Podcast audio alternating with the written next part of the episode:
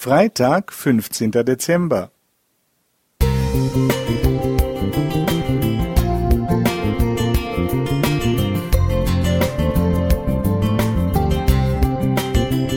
Ein kleiner Lichtblick für den Tag.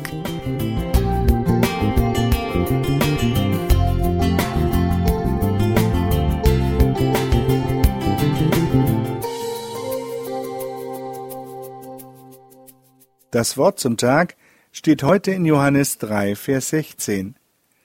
Denn also hat Gott die Welt geliebt, dass er seinen eingeborenen Sohn gab, auf dass alle, die an ihn glauben, nicht verloren werden, sondern das ewige Leben haben.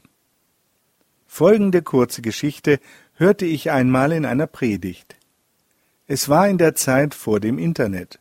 Vater und Sohn hatten einen heftigen Streit. Der Sohn schlug die Tür zu und verließ für immer sein Elternhaus.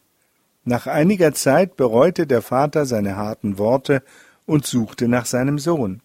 Voller Verzweiflung gab er eine Anzeige in der Zeitung auf. Hassan, es tut mir leid, dass wir gestritten haben. Komm am Dienstag um zwölf Uhr zum Brunnen im Park. Ich möchte mich mit dir versöhnen. Am nächsten Dienstag waren fünfzig junge Männer mit dem Namen Hassan zum Brunnen gekommen. Der Bibeltext erzählt von der großen Liebe Gottes.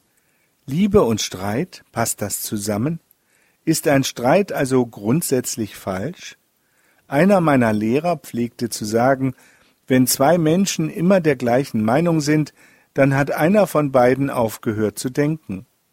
Das gilt überall, in der Familie, in der Gemeinde oder auf der Arbeitsstelle.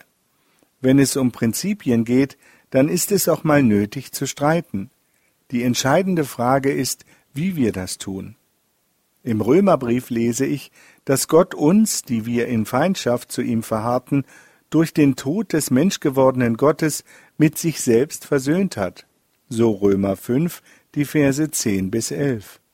Bist du mit Gott versöhnt? Dann bist du auch berufen, diese Versöhnung weiterzugeben. Denn Jesus möchte, dass wir Friedensstifter sind. Das kann nur funktionieren, wenn wir uns bei all der Vielfalt an Meinungen und Standpunkten darauf besinnen, was am Ende wirklich zählt, das Miteinander. Gott ist auf unserer Seite, wenn wir uns die abweichenden Meinungen der anderen mit allem Respekt und Ernst anhören und sie stehen lassen können. Wenn wir keinen Lager bilden oder Feindschaften schüren, sondern uns versöhnlich begegnen.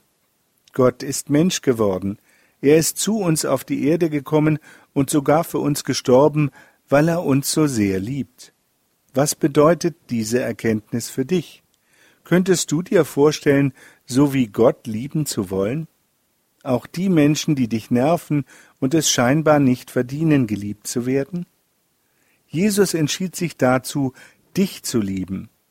Und du? Rudolf Rau